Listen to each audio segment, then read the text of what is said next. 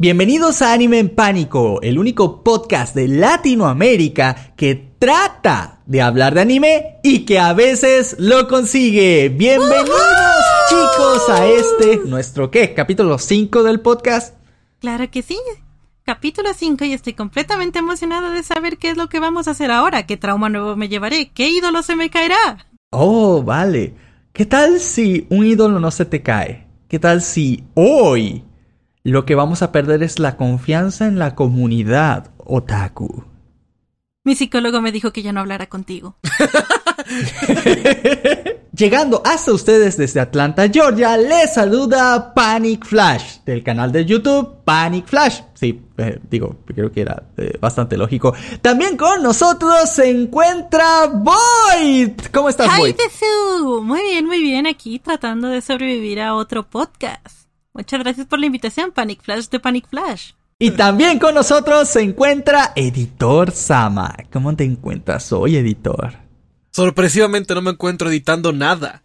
Lo cual es muy interesante. Me dejaron salir del calabozo de la edición para este podcast. Gracias, señor misericordioso Panic Flash de Panic Flash de Atlanta. Y sí, estamos todos aquí juntitos apachurrados en una habitación de un metro por un metro con Panic Flash de Panic Flash en Atlanta. Y es un placer estar con todos ustedes. Puchurraditos, sudaditos, pero felicitos. Hace tanto tiempo que no te veía desde el calabozo de la edición. Por eso tengo la piel tan blanca y las ojeras tan negras. Ah, pensé que era tu disfraz de panda. ok, chicos, bueno, el tema... bueno, hoy vamos a hablar de cómo ha cambiado la comunidad otaku a través del paso del tiempo. Ustedes recuerdan que hace muchos, pero muchos años, por ahí de los 90 tal vez, principios de los 2000, el ver anime era algo que no era nada común. De hecho, al que veía anime, la gente de la escuela lo identificaba bastante bien, porque solo había uno cada, cada salón o cada dos salones, y era una persona que usualmente la relacionaban con alguien introvertido, con alguien que, está como que siempre muy en su mundo. Y el target de los bullies. Y el target de los bullies. Como este chico siempre nerd. sí, bueno, no todos los otakus son nerds, pero un nerd puede ser otaku. Eso tiene sentido. Debate. Sí, sí, sí, de hecho tiene todo el sentido del mundo. Pero esa era como la imagen común que se tenía por ahí de ese tiempo de, de, los mismísimos otakus. Y esta gente, pues era la típica que se veía un montón, no, no, no, no, no, no, al exagerado de anime este, les sabía literalmente el todo por el todo. Eh, se la pasaban, por ejemplo, en foros de internet. De hecho, había muchos foros latinoamericanos de, de anime en aquel entonces. Yo me acuerdo que uno de los más grandes era NC Anime, si no me, si no me equivoco. Era, ¿De dónde era? De República Dominicana, ¿no? Correcto. Los creadores y los servidores de NC Anime estaban en República Dominicana. Ya no existe, ¿verdad? Eh, creo que, yo creo que MC Anime todavía existe. Yo creo que sí. Mira, volvió oh, en forma de tazos. no es la alta fuente de piratería que una vez fue, pero supongo que el dominio está arriba todavía. Tenemos Clanat por editor llama.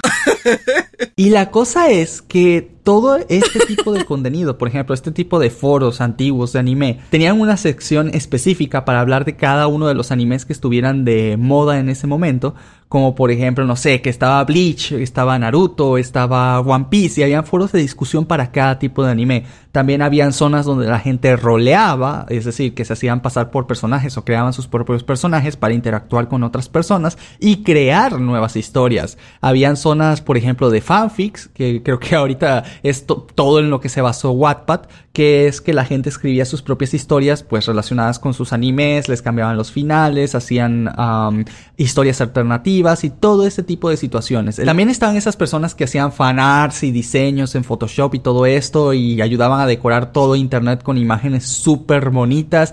Y bueno, todo esto derivó hoy en lo que conocemos como Wattpad, uh, Pinterest, Discord. Pero en su tiempo todo esto estaba combinado en una sola cosa. Y obviamente muchísimo más rudimentario. Y de hecho, déjenme les cuento una anécdota con todo esto. Y es que a través de estos foros es que yo personalmente, que era una persona venezolana viviendo en México, pudo conocer a alguien que estaba en República Dominicana que se volvería uno de mis mejores amigos y casi mi hermano, incluso hasta el día de hoy. Y de hecho, está aquí en este podcast.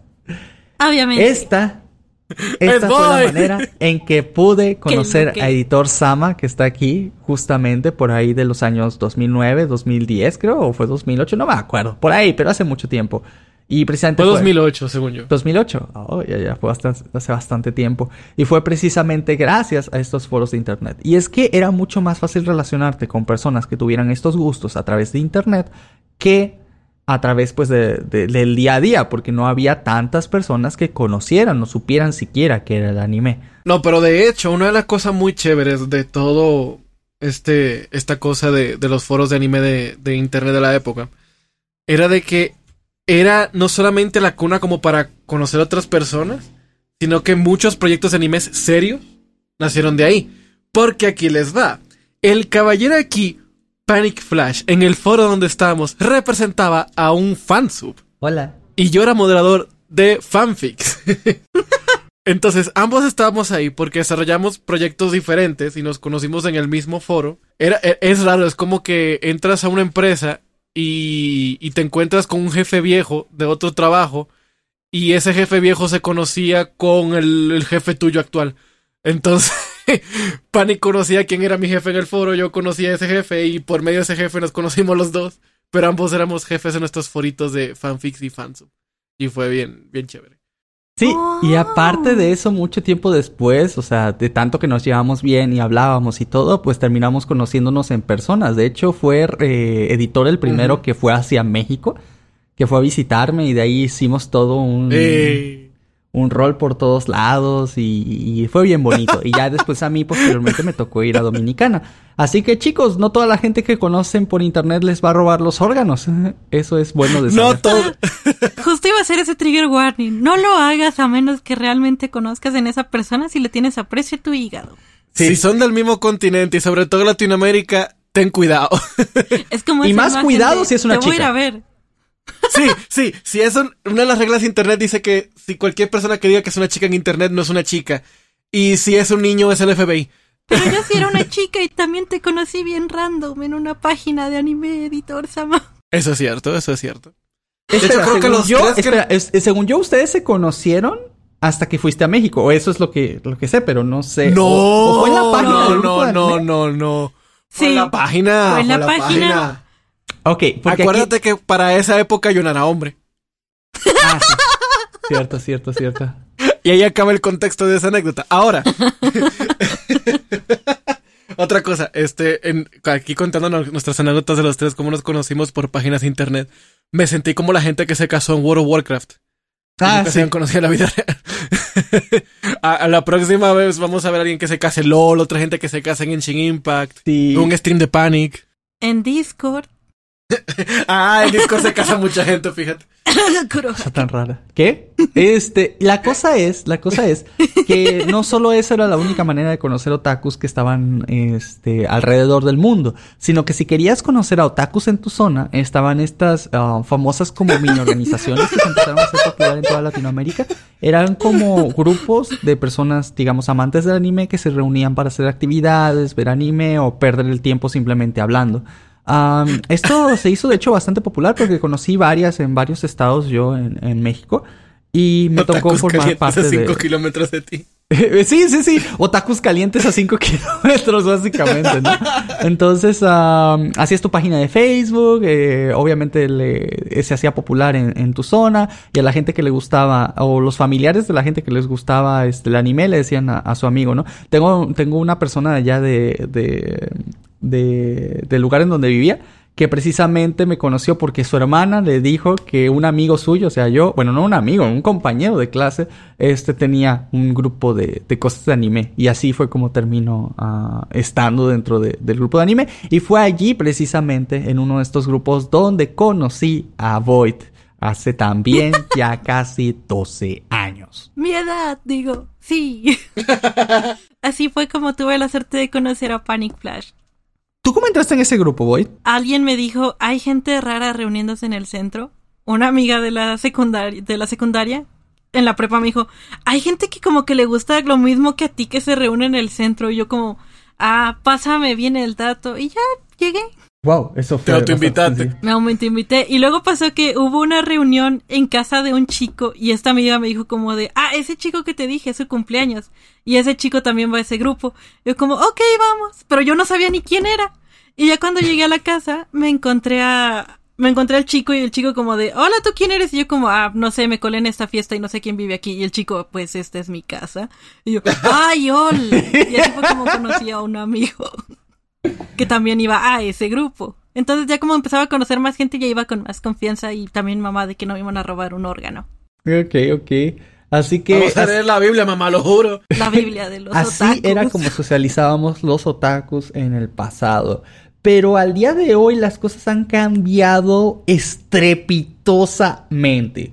Yo creo que no sé en qué punto hubo un momento de la historia dentro de todo esto del anime que dejó de ser algo como Ah, aislado, algo de nicho, algo que solo ciertas personas veían y empezó a ser algo más de cultura popular. O sea, es decir, obviamente todo el mundo, no sé, ha visto Pokémon, Digimon, Dragon Ball, este tipo de cosas, ¿va? Pero me refiero a los animes que, digamos, son más, eh, más, digamos, para gente un poquito más grande, no sé, Naruto, One Piece, Kimetsu no Yaiba, eh, One Punch Man, todo ese tipo de cosas, llegó un momento en que ya eran casi de cultura popular. Es decir, había un montón de gente que a pesar de todos, eh, tal vez pueda, pueda no haber visto un anime, pero sabían que era el anime, sabían que era animación japonesa, se sabían algunos ejemplos porque los han visto por internet, porque no sé, les gustó un wallpaper de anime y lo pusieron en su celular y le preguntaron a alguien de qué era, y el anime se hizo muchísimo, pero muchísimo más distribuido, haciendo que ahora literalmente una persona que no pueda ser, digamos como tal otaku, se haya visto en promedio unos dos o tres animes, aunque sea por curiosidad. Yo conozco un montón de gente que ha visto cosas como precisamente One Punch Man, pero que, o sea, a duras penas sabe que es un anime y le encantó y le fascinó, ¿no? O sea, que es así como, ah, pues yo me veo anime y lo, lo consumen como con otras series y otras cosas y ya es como algo súper común, ¿me entiendes? Ya no es como, nada más veo anime y ya la gente ve un anime, ve tres o cuatro series, ya hasta ven series coreanas y luego se ven una serie hindú, ya, ya como que todo está tan... De nada, editor Sama. Gracias. ¿Qué? Ah, Void fue mi introducción a los dramas. ah, ya. Fíjate que yo dramas casi no he visto. Del único que me acuerdo que me gustó fue uno llamado City Hunter. De un drama coreano, me acuerdo. De un chico que, que se supone... ¿Hay dramas que no son coreanos? Oye, sí Y es eso lo porque- hablaremos en otro podcast. Sí, sí, porque tienen otro nombre, ¿no? Si son este, si son japoneses, es- si son jap- ah, es que ajá, bueno, no me acuerdo. Si son japoneses tienen un nombre, si son coreanos tienen otro, si son chinos tienen otro nombre y no me acuerdo cuál es la diferencia entre cada uno. Como los verdad. mangas y los manguas y... Sí, y es que es mangas, manguas, manjuas, o sea, y es como eh, eh, que son igual Si los chinos, los coreanos, los 800 japoneses. capítulos es de la India. Es en serio. Todo lo que ustedes están diciendo es una brujería. Sí. Mi abuelita se vio una serie que se llamaba Elif, que dura 800 capítulos. Nos tomó cuatro años de nuestra vida verla. Sí, creo que sí es de la India. No me Es por ahí de esa, de esa región y está doblada al español. Pero fueron cuatro años de transmisión ininterrumpida a la hora de la comida. Oye, pero, pero los, las cosas indias son peor que One Piece, ¿no? O sea, empieza el capítulo y te, se tardan los primeros como 10 minutos en una recapitulación del capítulo anterior. Y luego muchas escenas son pérdidas Sí. de tiempo en poses diferentes o ángulos de cámaras de la misma escena. Avanza muy poquito la historia por cada capítulo. Eso es lo que me han dicho los mismos, las mismas personas de la India me han comentado esto. Sí, sí, realmente. Y sin mentirte, hay una escena en la que son como cinco minutos de puros paisajes. Con la música dramática de fondo ahí. Es que no, le- no y le el personaje entiendes. secuestrado por allá. No le entiendes, es arte apreciativo. Está Esa apreciativo. pobre niña le pasó de todo. Eh, eh, La secuestraron, la liberaron, la secuestraron. Su familia perdió la memoria. Ella perdió la memoria. Le robaron el perro. Por ir a recuperar al perro, la volvieron a secuestrar. No poco razón lo veían diario. No, como que se tienen que mudar de ahí, ¿no? Está como que bien peligroso el sitio de la isla. Este, Latan se queda idiota a nivel de peligroso. Bueno, la cosa es que, este, fuera con todo esto se consume el día de hoy. Um, todos lo hacemos, digo, no nada más la gente común, pero nosotros que estamos más especializados, digamos, en el ramo del anime, ya no somos, ya no tenemos como esa exclusividad, ¿me entienden? Ya, ya no somos como esa gente que sabe de anime y sabe un chingo y se ha visto como 400, 500 series. Um, sino que hay muchas cosas aquí que han surgido que son bastante como divertidas. La primera es que los otakus más viejos, si quieres verlo así, o los que son más de nicho, culpan mucho a los otakus nuevos, a los que solo han visto un par de animes y, que les dicen que les gusta según el anime. bueno, sí, les gusta el anime, solo que no han visto tantos. Y pues ya saben, reciben los típicos ataques de, ah, eres un poser, tú no sabes ni de lo que hablas, tú no has visto, no sé, el Fenliet, no lo entendiste al final de Evangelion, este, no viste la... ¿Tú qué vas a saber de anime, chamaquito pendejo? Y pone Dragon Ball.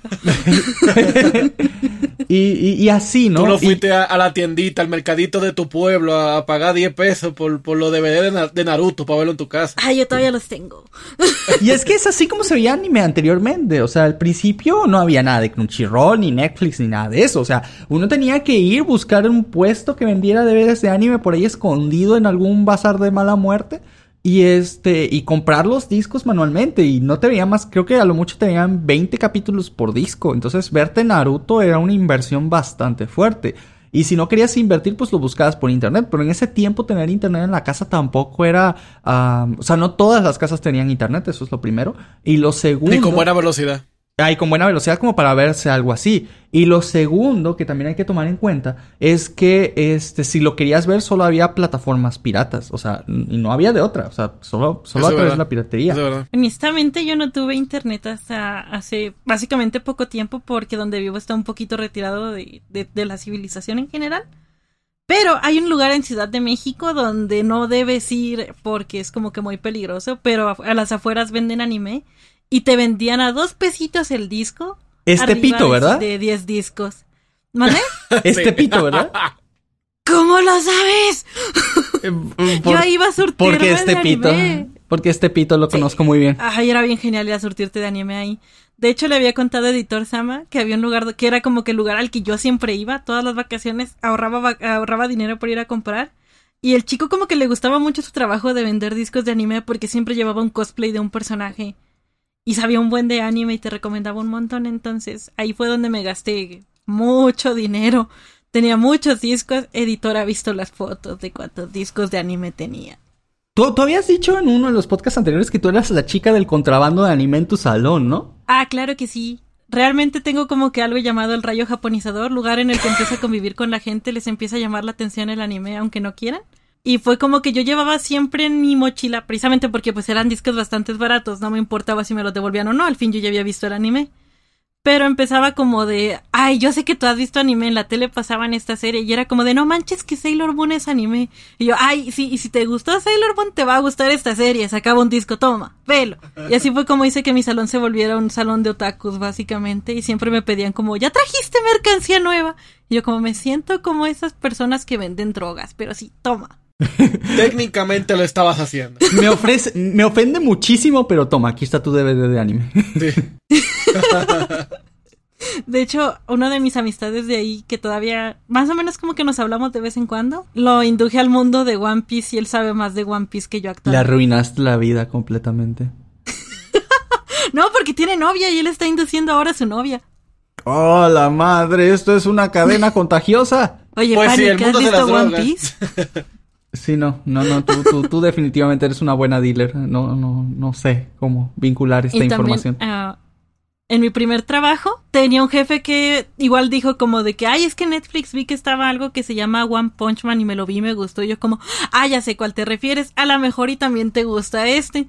Y empecé a distribuir anime en la empresa en la que trabajaba y también mi oficina era bien otaku. ¡Ay, Dios mío! Yo, yo creo que si en algún momento necesito otakusis, ¿cómo sería? Otaquizar gente, no, no, no hacer los tacos, ¿eh? No hacer los tacos, sino hacer los amantes del anime, pues te llevo a ti en un lado y te, los dejo fermentar por, por dos días ahí contigo y, ya luego los saco ya maduros y ya. Fuera de broma, mi oficina sí se vio como mínimo. Cuando me fui de esa empresa, un señor que ya era grande, tenía 56 años, estaba súper mega enamorado de Kimetsu no Yaiba. le encantaba el dibujo y como él tenía algo aparte un negocio de impresiones, como que estuvo haciendo muchas impresiones de Kimetsu no Yaiba para su local y me dijo que se le vendían muy bien. Oh, wow. Y con eso también me dijo que em, él te- se casó con una señora que tenía hijos y no sabía cómo simpatizar con ellos. Resulta que a los hijos de esa de, de su ahora esposa le gustaban mucho Kimetsu no Yaiba y eso hizo que crearan un vínculo y ellos se ponían a ver anime juntos después. Oye, qué Y lindo. tú tienes, si quieres terapia familiar y ser otaku, habla con Boyd. wow. Oye, pero qué bonito que se haya podido, que se haya podido utilizar eso como un medio de, de, de unión familiar. De hecho, muy probablemente si en algún momento tenemos hijos, algo similar va a pasar, casi estoy seguro. Claro que sí, sabemos que sí. Y les vamos a enseñar que las figuritas no son juguetes. Las Pero- figuritas de colección no son juguetes, No, no son son, juguetes. caras. Y si la rompes, la pagas Sí. por la vida. Ay, Dios, bueno, tampoco para tanto. Guarda el machete, guarda es- el machete. La cosa es que una de las razones por las que yo creo que precisamente el anime se hizo tan popular, bueno, porque de hecho para mí son dos principales, ¿va? Mucha gente podría decir que son muchísimas más, pero yo le atribuyo a dos razones principales. La primera es, quieras o no, la piratería. Se me va a venir el mundo encima cuando diga esto, pero tengo que decirlo, tengo que sacarlo de mi Pero pecho. es, que es la verdad. La verdad. piratería fue lo que hizo que Latinoamérica viera anime. Y cuando digo que lo viera, es que sea un consumidor regular de productos de anime. Jamás, jamás, jamás tendríamos mangas en las calles, tendríamos este anime en nuestros televisores, tendríamos anime, eh, plataformas de anime tan grandes como Crunchyroll. Si no fuera porque en primer lugar existió toda esta piratería relacionada al anime. ¿Por qué? Porque te lo voy a decir así de una vez. La razón por la que podíamos ver anime gratis en Latinoamérica más que nada y que las empresas no estaban tan enfocadas en tirar este contenido online era porque los derechos solo eran exclusivos de Japón y a veces los más populares estaban también licenciados en Estados Unidos. Pero en Latinoamérica nunca, nunca llegaban. Antes habían cadenas de televisión, como por ejemplo en su momento estaba Fox Kids, que casi transmitía puro anime. Es una cadena bastante Ajá, vieja, ajá. que de hecho el, el Fox Kids mutó a Jetix y Jetix mu- mutó a Disney XD. Pero cuando era Fox Kids pasaba casi puro anime. Pasaba Digimon, Sí. Beyblade, Kid Músculo, Medabots, este, Shaman Shaman, King buenísimo. Ah, pasaba casi todo su contenido interno era de anime. Cartoon Network tenía su bloque de Toonami, que por cierto, Cartoon Network no sé si lo saben, pero recientemente anunció por parte precisamente porque pero Cartoon Network le pertenece a Warner y Warner recientemente ha sido comprado por otro grupo que es el grupo Discovery. ah, eh, como que reajustó todo el presupuesto e hizo que Cartoon Network a partir de este momento ya no iba a crear animaciones nuevas. Entonces, La masacre de Warner Discovery. Sí, no, no, no. Y es Ay, que no. muchas cosas fueron canceladas cuando, cuando Discovery obtuvo Sí. a Warner. Muchas, muchas cosas. Y obviamente duele. Películas, series, Mm, todo. Y duele Y muchísimo. no solo de Cartoon Network. Ah. Este, sí, todo el mundo está súper triste por eso. Por eso mi psicólogo me dice que ya no hable contigo. ya, ya. Duele muchísimo ver que Cartoon Network pues va a dejar finalmente de, de producir animaciones. Dicen que el canal no le va a pasar nada, pero entonces ¿de dónde van a sacar contenido nuevo? Parece que solo van a estar haciendo como boomerang, transmitiendo contenido viejo y tal vez, quiero creer, Oh, wow. que van a empezar a comprar series de, de- de animadoras independientes o cosas así, porque pues si no, no tendrían manera de seguir existiendo. Pero la cosa es que tarde o temprano todas esas ah, televisoras que eh, transmitían anime, digamos de manera en, en televisión, como el mismo Fox Kids que dije antes que lo compró Disney, se convirtió en Jetix y luego en Disney XD y todo el anime desapareció. Eh, cosas como ah, Cartoon Network que tenía Pokémon, tenía un bloque llamado Toonami que hace mucho tiempo pasaban Inuyasha, pasaban Sakura Card Captor, pasaban todo Corrector Yui, pas- pasaban un montón de animes también. ¿eh? Nostalgia de las buenas. Y había también otra cadena llamada Animax que también la deshicieron, que pasaba... La, la que hizo Sony. Que, sí, la que tenía Cowboy Bebop, tenía este Serial Experiment Lane. Fueron los primeros que doblaron de los animes Seinen, de los buenos, Helsing, Evangelion. Tenían todas estas licencias, ah, pero el canal tampoco como que despegó y al final lo compró otra cadena. Metieron puros como am, reality shows y ese tipo de cosas y quebró. Quebró por completo el canal y ya no existe. Entonces todas las... Pero Animax llegó tarde. Yo creo que Animax Sí. llegó muy tarde al juego de distribuir anime en la televisión. Porque a ese punto ya todo el mundo veía anime en internet y, y en- y en DVD pirata. Era lo que te iba a decir, o sea, realmente yo conozco pocas personas que se dedican a ver como que la tele. Ajá. Todos como que prefieren irse a lo que quieren ver y ya. Pero es que hay algo. Y, y ustedes me corregirán. En Dominicana, por lo menos lo que yo les voy a contar si fue así, yo me imagino que en México, por ser un país un poquito más avanzado, eh, eh, fue, pasa mucho antes. Pero antes de Fox Kids y de Jetix poner anime, la tele abierta ponía anime. Ponían Dragon Ball. Ah, sí, sí, sí. Ah, claro que sí, antes del país. Dragon Ball, Pokémon, este. Ajá. Rama y medio. Pero, exacto, todos esos animes, como que los más clasiquitos, lo ponían en televisión abierta, pero hay algo. Yo siento que fue Fox Kids, Jetix y sobre todo Animax, que le dio a entender a la gente que esa caricatura que uno veía, primero no eran americanas ni europeas, venían de Asia y segundo que eran japonesas y que se llamaban anime. Porque cuando nosotros veíamos Dragon Ball de niño y, y Digimon y todo idea. eso en tele abierta, nadie sabía que era anime. Ni siquiera sabía que era animación japonesa. Sí. Solamente le decían o caricaturas chinas o caricaturas normales. Porque la ponían, acababa eso y te ponían los supersónicos, te ponían Dexter Ajá, o te ajá. ponían algo de Nickelodeon que también estaba en tele abierta. Pero como estaba como mezclado, nadie sabía realmente qué era. Solamente era como, ah, están dando Dragon Ball y me voy a sentar a verlo. Pero ya fue hasta después que vino Animax o, o que la internet culturizó a la gente que uno se ajá, son caricaturas ja- japonesas y se llaman anime. En Venezuela le decían comiquitas chinas, me acuerdo. y la cosa es. Comiquitas chinas. La cosa es que con todo esto, ¿cómo es que el anime genera ganancias? Eh, ya luego en otro podcast hablaremos de eso, aunque lo hemos hablado varias veces en el canal. Pero la cosa es que no sé si ustedes saben, pero el anime como tal casi no es rentable. ¿Por qué? Porque lo que ocurre usualmente es que hay alguna editorial de manga, por ejemplo, no sé, Shueisha, que tiene los derechos de la mayoría de los animes populares que conocemos, como One Punch Man, Kimetsu no Yaiba, este, creo que del mismo One Piece, tuvo de Naruto, tuvo de Bleach, o sea, Shueisha es un monstruo, ¿va? Y ellos, este, por ejemplo, le dicen a una casa animadora, hey, quiero que produzcas el nuevo anime de Kimetsu no Yaiba, porque el objetivo del anime como tal es generar ganancias a través de las ventas del manga. Por eso la mayoría, la gran mayoría de animes no quedan terminados, ah, porque son publicidades para el manga. Está a propósito que queden los animes incompletos para que tengas que ir al manga y lo compres. ¿Por qué? Porque el manga es barato de producir, es muchísimo más rentable económicamente y por eso es que quieren que se venda. Ahorita también están haciendo lo mismo con novelas ligeras y a través de este problema de las novelas ligeras fue que surgieron animes como Konosuba, como Re, eh, Re:Zero, todas estas que eh, eh, obras que provienen de novelas ligeras en vez de eh, Haruhi, vienen de las novelas ligeras en vez del manga. Lo que ellos quieren es dejarte un anime que te, te deje con un buen sabor de boca y que vayas y compres el material, ya sea la, la merchandising, las figuritas, la- los pines, todo esto, o que compres directamente la novela o el manga, porque de ahí es de donde sacan ganancia. Entonces, realmente el anime no hace ganancia por, am, por la animación en sí. La casa productora hace ganancias hasta que sale el Blu-ray del, este, del anime, que usualmente sale de dos a tres meses luego de que terminó la transmisión eh, por TV japonesa de, de este, an- de este anime. Y aún así... Es demasiado, tío. Ya, es demasiado tiempo. Es Y aparte de eso, de- ¿por qué? Porque ya casi todo el mundo lo vio. Y lo siguiente es que tampoco es que generen tantas ganancias de estos Blu-ray. pirateó. Sí, pues la está pirata ya casi por todos lados. Pero aquí te va. Si no hubiera sido por la piratería, en primer lugar, jamás hubiera llegado a Latinoamérica. Es decir, es decir, en Latinoamérica, ¿quién hubiera comprado una figura de Evangelion? Si en primer lugar no ha visto Evangelion, ¿me entiendes?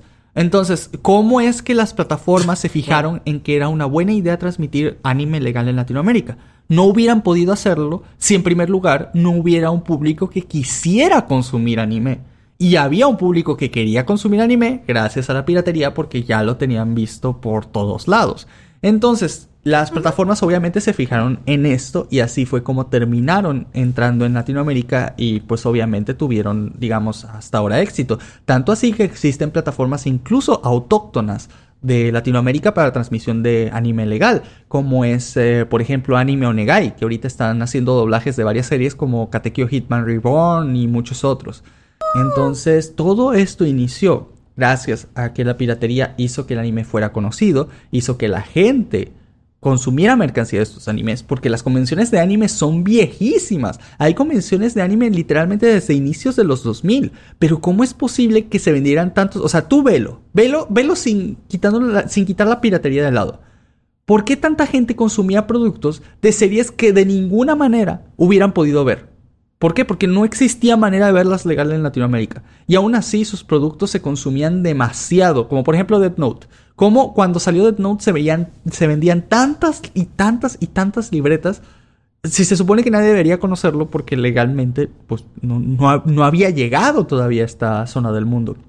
Entonces, fue a través de que la piratería impulsó muchísimo a la industria del anime en Latinoamérica, que hizo que estuviera la cultura otaku, las convenciones y todo esto, que finalmente pudimos llegarlo a tener legal. Esto es lo que muchas veces la gente no toma en cuenta cuando se queja de la piratería. Dicen, es que la piratería destruye la industria. yo, no. Aquí la piratería construyó la industria. O sea, fueron los cimientos, fueron las Igual en las convenciones no era como que tuvieras la posibilidad de comprar objetos como que 100% originales. Ajá. Y siempre que ibas a una convención encontrabas un puestito buena onda que vendía anime a la mejor súper caro en discos. Y pero lo comprabas porque tú querías ver más anime. Y además, la piratería creó tanto a la industria, no solamente creó a la industria, creó al público, lo crió también, desde que porque nosotros no somos eh, la generación que inició con la piratería. Pero aquí sí hay una cosa y una anotación que tengo que hacer, ah, obviamente, porque es necesario. Y es el hecho de que actualmente, eso fue en el pasado, actualmente sí existe la posibilidad de consumir anime legal, ¿no? Ah, antes, antes estaba justificado por el hecho de que ni siquiera había una manera de hacerlo. O sea, quisieras o no quisieras, aunque quisieras, aunque quisieras pagar todo el dinero del mundo por ello, no había manera de hacerlo legalmente, ¿vale? Pero la cosa es, y si tengo que decirlo, que si tienes la capacidad de pagar un servicio como Crunchyroll, que la verdad no se me hace tan caro, creo que cuesta 9 dólares al mes, si no me equivoco, hazlo. ¿Por qué? Apoyas precisamente a que sigan trayendo todo este tipo de productos y su mercancía a Latinoamérica. Y eso nos beneficia absolutamente a todos. Te beneficia a ti, beneficia el futuro de este anime en, Latinoamérica y beneficia muchísimo pues también a que puedas tener los productos más baratos. ¿Por qué? Porque traen mayor cantidad a Latinoamérica y al traer mayor cantidad pues el costo se disminuye. Entonces si quieres tener cosas más baratas y accesibles en el futuro y que traigan más anime y que lo doblen en tu idioma, lo más recomendable es que pues lo consumas de manera legal. De hecho, te pediré que si tienes la posibilidad, siempre consumas anime que estén aquí en Latinoamérica, los consumas de manera legal. ahora, mucha gente no le gusta en algunos casos que doblen sus animes. Aunque mira, antes de que tú que, diga eso, ¿tú sabes algo que yo me acabo de dar cuenta? ¿Qué cosa? ¿Tú sabes qué producto original del mundo taku llegó antes que el anime legal. ¿Cuál? El manga. El manga, sí, sí, sí. De hecho, de hecho, eh, era muy curioso porque llevaban mangas cuyos animes jamás habían llegado a Latinoamérica. Yo me acuerdo que yo tenía la colección de, de XXX Holic de las Clamp. Ajá. Y, y, ese anime pues nunca había llegado a Latinoamérica hasta muchísimo después. Creo que de hecho fue uno de los que precisamente terminaron siendo doblados por Animax.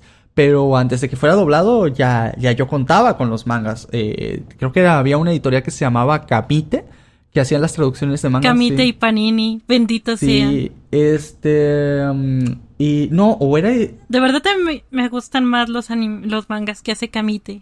Espérame, Camite, Camite entonces. ¿Camite es de los nuevos o de los viejos? No me acuerdo. Camite es de los viejos, lleva mucho tiempo, pero normalmente ellos abarcan los mangas que son como dos un tomo es como dos normales, como los de Sakura Car Captor, como los de Citrus, como los de, de Triple X Holly.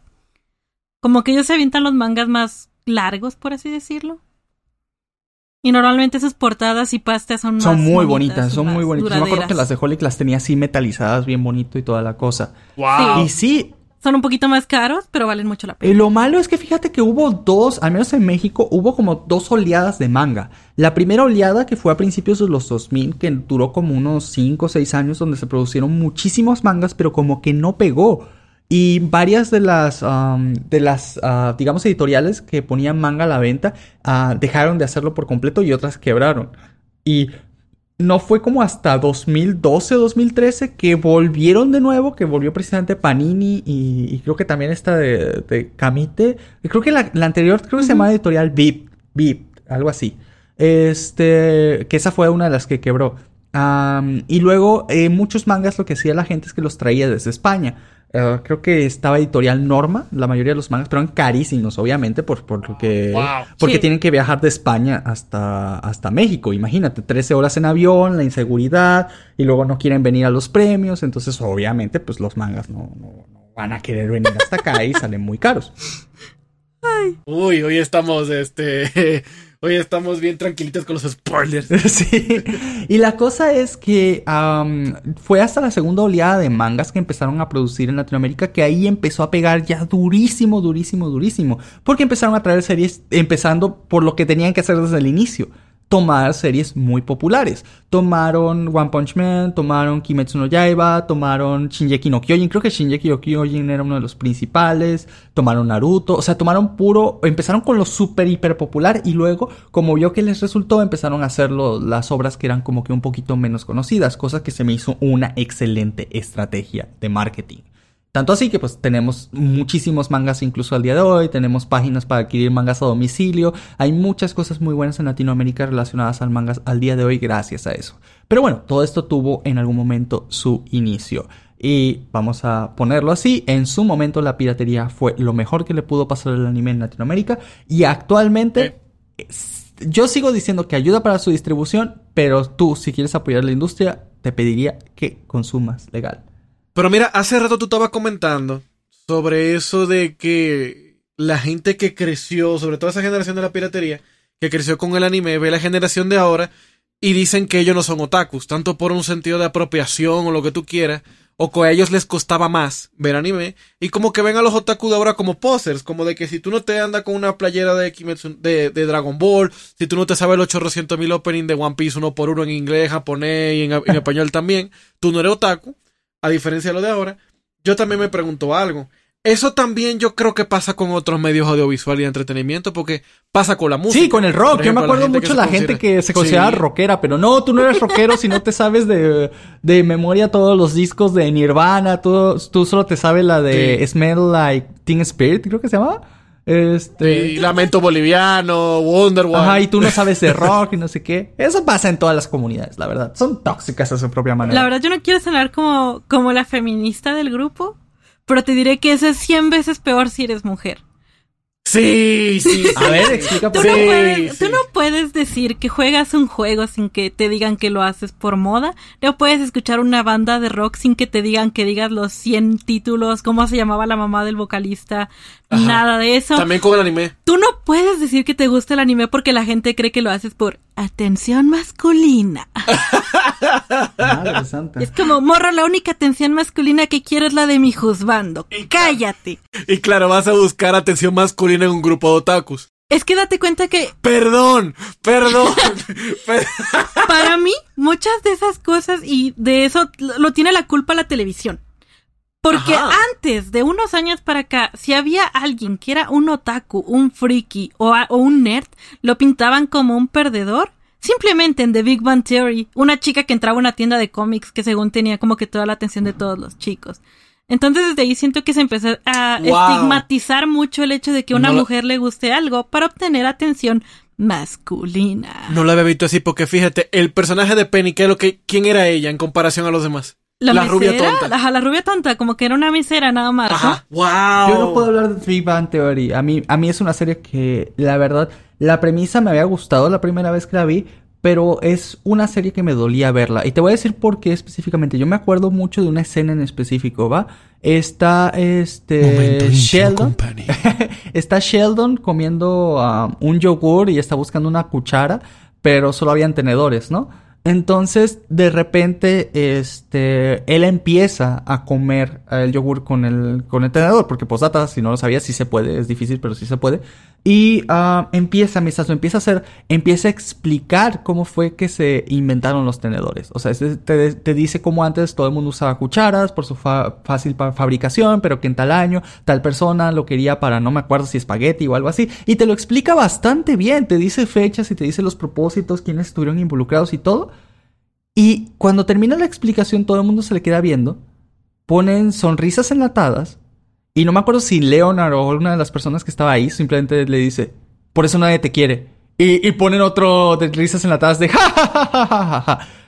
Y eso me duele. Me duele muchísimo. O sea, imagínate ser una persona que quiere, o sea, que quiere, está con sus amigos y les dice un dato curioso porque se les hizo, se le hizo divertido, se le hizo apropiado para el momento porque precisamente tiene que ver todo que ver con lo que está pasando en ese momento. Y quieres compartir un poquito de información pues para que sepan, para compartir, para tener tema de debate y, y que te lo pongan en escena O sea, algo que debería ser algo bonito, algo para, pues, para convivir, y te lo pongan como que si fuera un chiste denigrante. Es así como, literalmente la serie te está diciendo con todo el lenguaje visual, jajaja, ja, ja, este ñoño, jajaja, ja, está desubicado, jajaja, es un sabelotodo, ríete de él. ¿Me entiendes? Y así te lo maneja la serie. Y, y lo hace muchas veces. Lo hace muchas veces. Hace que actitudes que no deberían estar martirizadas sean encapsuladas como, como comportamientos de nerd y deben ser algo de lo que te tienes que burlar y reír.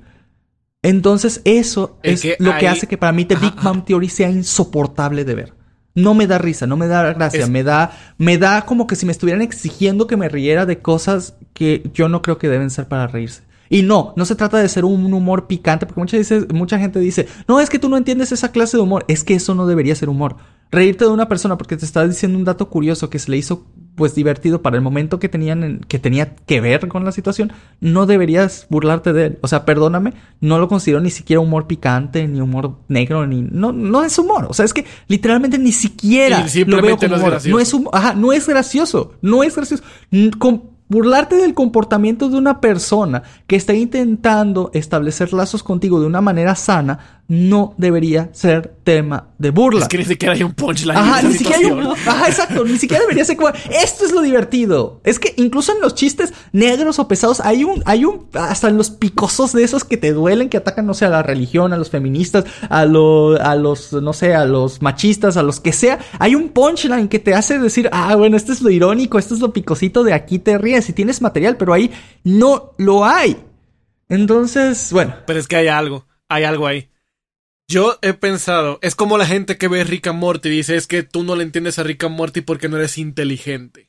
Ay, Dios. Lo que pasa con para mí, en mi punto de vista con The Big Bang Theory, no digo que esta sea la intención de la producción, pero a lo mejor y si no lo sé, es mi perspectiva, es de que The Big Bang Theory no está hecho para un público geeky o nerdo o otaku o... Estoy de acuerdo, estoy muy de acuerdo. Los cómics.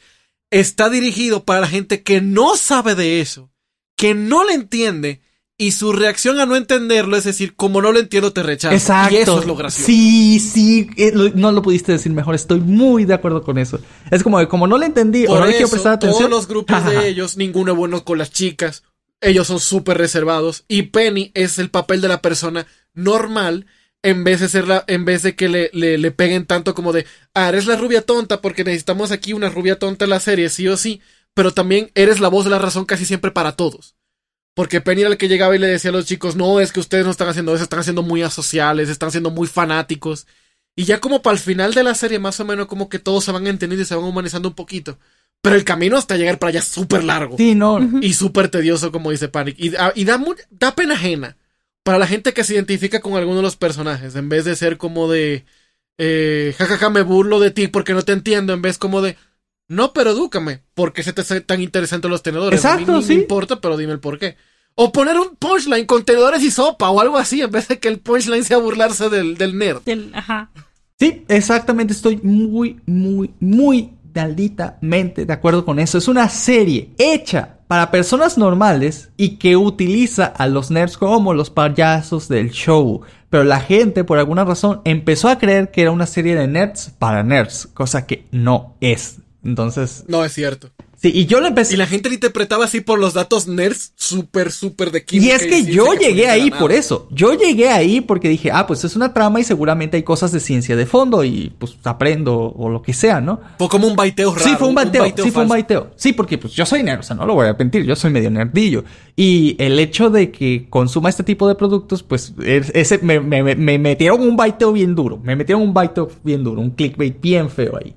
Pero bueno, ni modo, la cosa es que, chicos, yo no recomiendo The Big Bang Theory. Si quieres verlo y disfrutarlo, pues estás en todo tu derecho, no tiene nada de malo. Si te reíste, no está perfecto, tampoco tiene eh, nada de malo. Yo solo digo porque personalmente a mí no me gustó, ¿vale? Pero tú eres libre de hacer y decidir y ver lo que tú quieras. Es que también eh, lo que quería decir más con esto es que, por ejemplo, las series hechas hace más tiempo siempre ponían como que a los nerdcitos para burlarse de ellos y a los geeks y a los que sabían de computación en todas las series americanas pasa Ay, míralo, fracasado y no sé qué En todas las series y ahorita americanas hacen eso. Ajá, y ahorita en, las nuevas producciones está bien cool que se hace el geek que es hacker, está bien cool que se hace el otaku. Es más, tú eres un deportista, ja, FIFA, FIFA. Tienes toda la razón del mundo. Los papeles se invirtieron súper hard. Sí, ahora es súper de moda que tú seas el geek. Y ahora él... Está súper de moda que tú seas el diferente, el inteligente, el que le guste la matemática.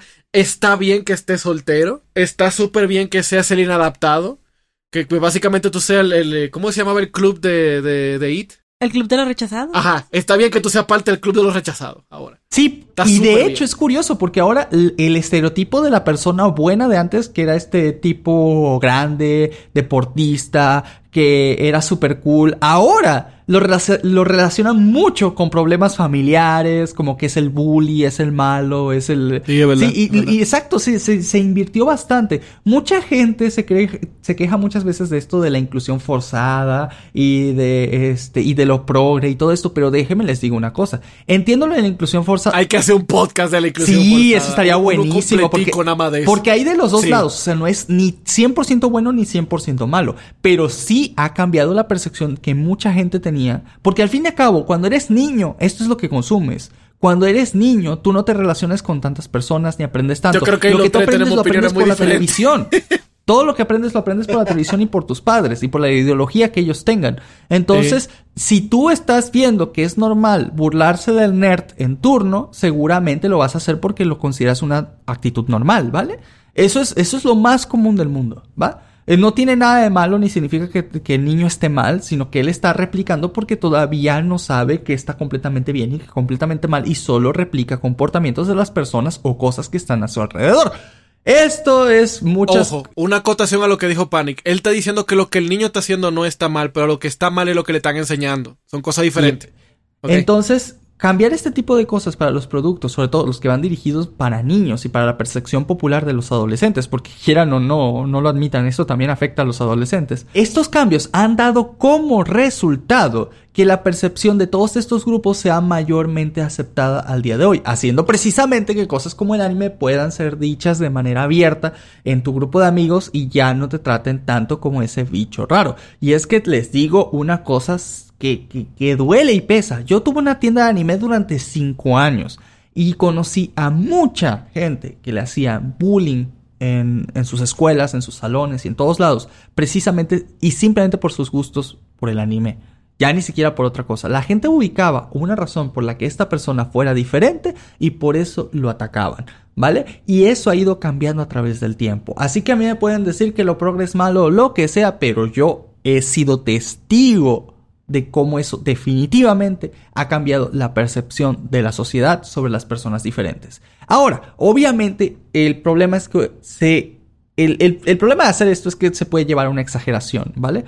Y eso es lo que ha estado ocurriendo mucho últimamente. O sea, es decir, ya nadie puede decir nada, ya nadie puede burlarse de nada, no puede hacer nada porque entonces estás atacando a cierto grupo, cierta minoría, cierto lo que sea, ¿no? Entonces, um, y, y quieren prohibir todo, ¿no? O sea, todo lo que no contenga este tipo de material quiere ser prohibido. Y ahí es donde yo ya no estoy completamente de acuerdo. Como acabo de decir, no, a mí no me gusta The Big Bang Theory, no lo considero gracioso, creo que pues, de cierta manera se está burlando, no es, no lo creo, se está burlando de los nerds, pero yo no voy a pedir que lo cancelen, yo no voy a pedir que lo quiten de la televisión, yo no voy a pedir que, pues hay gente a la que le va a dar risa, de hecho hubo muchas, digo, si no, no hubiera tenido tantas temporadas. Por algo fue tan exitoso y tiene Exacto, la, la sí, completamente. O sea, realmente, realmente no lo culpa. Solo digo que a mi percepción personal le está pasando esto y esto y no me gusta, pero no significa que le vaya, como dije en ese momento, no le voy a prohibir a nadie que lo vea, no voy a pedir que lo cancelen, no voy a pedir que despidan a sus actores porque hayan dicho que no sé qué cosa con los uh, afroamericanos o lo que sea. No, no puedo llegar a, a ese extremo de decirte o no decirte que consumir. ¿Me entiendes? Así que eso es a lo que voy. Uh, ni tanto ni Ese tampoco. Tema se puede dar para pa, pa, pa, pa, mucho. Ni tanto ni tampoco. Um, está bien tener inclusión, está bien que se muestre, sobre todo en los materiales más dirigidos para los pequeños, cómo todos somos iguales, cómo tenemos que aceptar a todos, cómo no hay que burlarse de nadie con las diferencias, pero al mismo tiempo tampoco llevarlo en un extremo en donde todos tengamos que ser de cristal y cualquier cosa nos ofenda, ¿vale? Pero quieras o no, una cosa que sí puedo decir es que el avance de la comunidad otaku en Latinoamérica en los últimos 10 o 20 años ha sido extremadamente bueno O sea, ya hay chicos y chicas. Antes era casi puro chico. Había muy pocas chicas en esto. Había muchísimo, muchísimo hombre. Y Sí. las pocas chicas ni siquiera lo decían. Se lo guardaban para ellas mismas y eran otakus a solas. A diferencia de los hombres que tratábamos como, digamos, de hacer grupo. Este, y ahora ya es como que más parejo. Ya hay tantos otakus chicos como chicas. Ya está en casi toda Latinoamérica. Ya casi todo el mundo al menos ha visto anime. Entonces, creo genuinamente y de corazón que la comunidad otaku no solo es grande, sino que es más fuerte que nunca al día de hoy y me hace sentir muy orgulloso. No seré de esos otakus viejos que digan que los otakus nuevos son posers, yo soy de los otakus viejos que está feliz de ver a sus niños crecer. Ah, ¡Por dos! ¡Por cinco! y eso Así- aplica tanto para la música, para, para los videojuegos, para todo. Sí, sí, sí, totalmente. ¡Entren todos! Es que Todos tú son como alguien de la vieja escuela, si ves que alguien está entrando en lugar de recriminarle, pues a lo mejor también como que le recomiendas cosas. Esa persona solo quiere un abrazo. No. Es que también, o sea, a mí se me hizo bonito porque en el tiempo ahora que estuve, tra- bueno, estuve cubriendo a una amiga de maestra, los niños llevaban sus mangas porque sabían que su profe era otaku. Entonces, eh, se me hacía muy Eso se me bonito. hizo muy lindo. Se me hizo muy bonito porque habían como unos cinco niños que no le decían a nadie que eran otakus hasta que vieron que mi fondo de pantalla era, era precisamente de anime. Y me dijeron como de, ah, profe, a usted le gusta el anime, yo también estoy viendo Shingeki no Kyojin, mañana le traigo mis mangas. Y Espera, ¿qué, edad tenían esos niños? ¿Qué edad tenían esos niños? No podían tener más de 12, o 13. Madre santa, y con Iban Shingeki no. Kyojin. Sí. bueno, Yo también estaba como de, ay, bueno, tú. bueno, yo no soy tu mamá, pero pues ya que lo viste. Ajá, y, y venían y, y a la hora de la comida se sentaban conmigo y me enseñaban sus mangas, me platicaban de los animes que estaban viendo. Dos de ellos se hicieron muy amigos por eso y iban para la misma secundaria y se me hizo muy bonito. Me sentí orgullosa de ver comunidad otaku tan joven. Excepto cuando dijeron que Naruto no les gustaba porque era muy antiguo, pero me reservé mis cosas. Ay, es muy antiguo. Antiguo. Sí, me dijeron que era el anime de su mamá. Viejitos. El mamá de- el- el- el- ese anime del papá de Boruto no me gusta. dijo, ay, es que ese es como anime de mamá. Y yo, "Mm". tu mamá todavía o sea, es joven. lo que tú y yo vemos como Candy Candy, yo veo Naruto así. Ajá, Ay, justo no. así. Ay, no. Ay, mi vejez. Yo también me sentí bien vieja en ese momento, pero sentí muy bonito y digo, fue un bonito momento porque pues como que no se sentían muy en confianza. Yo creo que igual porque hay gente que les dice que no, de que el anime no es para ellos o que están muy chiquitos o cualquier cosa. Definitivamente está muy chiquito para Shingeki no Kyojin. Ah, sí, totalmente. definitivamente. Pero pues ya lo había leído, ya yo qué hacía. Bueno, chicos, quiero hacerles la pregunta de la noche. Y es: ¿hablamos o no hablamos de anime? Eh, Yo diría que no como No. tal. no. Hablamos de piratería. Sí, no. Hablamos no, de no, piratas, no. de No, chicos, lo lamento. no.